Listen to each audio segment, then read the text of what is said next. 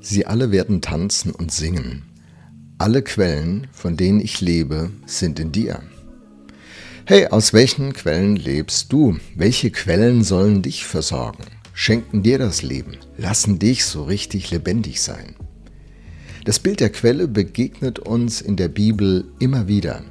Es ist ein vertrautes, ein unfassbar wichtiges Bild, gerade in der antiken Welt. Es ist überlebenswichtig für Nomaden, für Händler und die Reisenden, weil sie oft auch in der Wüste unterwegs sind. Quellen sind überlebenswichtig für sie. Oasen eröffnen ihnen darüber hinaus die Räume zur Ruhe. Bis heute brauchen wir alle solche Oasen, um mal richtig auszuruhen, wieder zu Kräften zu kommen, die Gedanken zu ordnen. Beziehungen zu klären und zu vertiefen, um dann gestärkt durchstarten zu können. Aber im Gegensatz zu Oasen braucht es Quellen an jedem Tag. Selbst unter günstigsten Bedingungen kann der Mensch nur rund fünf Tage ohne Wasser überleben. Zu alarmierenden Fehlleitungen im Körper kommt es dagegen schon nach ganz wenigen Stunden. Und besonders schnell leidet das Gehirn bei Flüssigkeitsentzug. Da sage ich mal nichts weiter zu.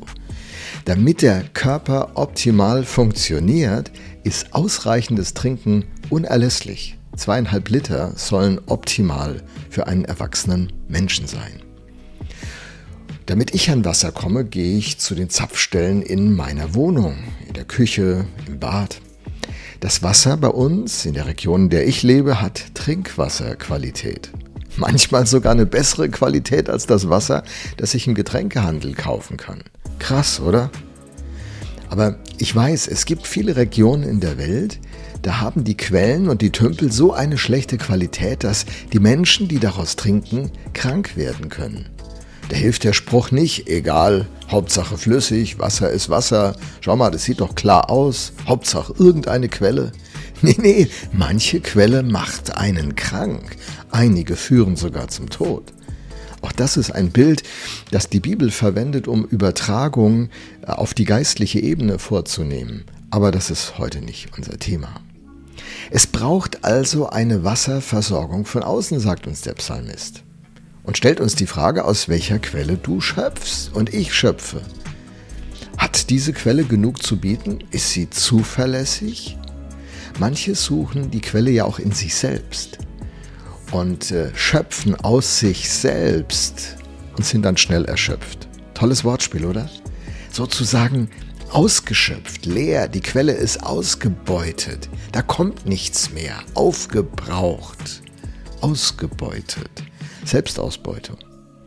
Wenn man keine Quelle hat, von der man lebt, sondern sich komplett auf sich selbst bezieht und sein unmittelbares Umfeld vielleicht, andere Menschen, dann begibt man sich in ernste Gefahr.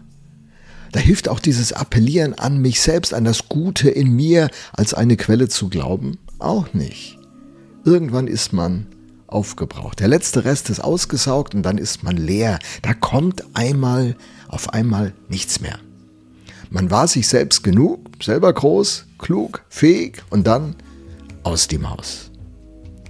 Der Psalmist hat einen anderen Weg gewählt. Er sagt, alle Quellen, von denen ich lebe, sind in dir.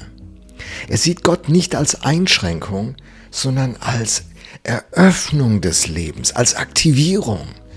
Das eigentliche Potenzial, das in ihm liegt, wird erst durch diese Verbindung, durch diese Quelle zu diesem Gott geweckt.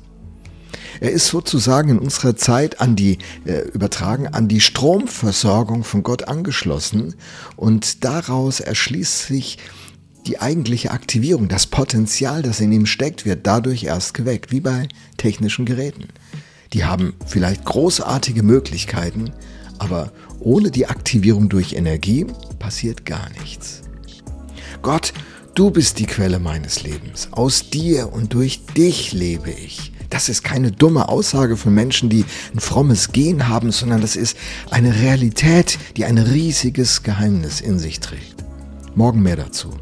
Aus welcher Quelle lebst du heute?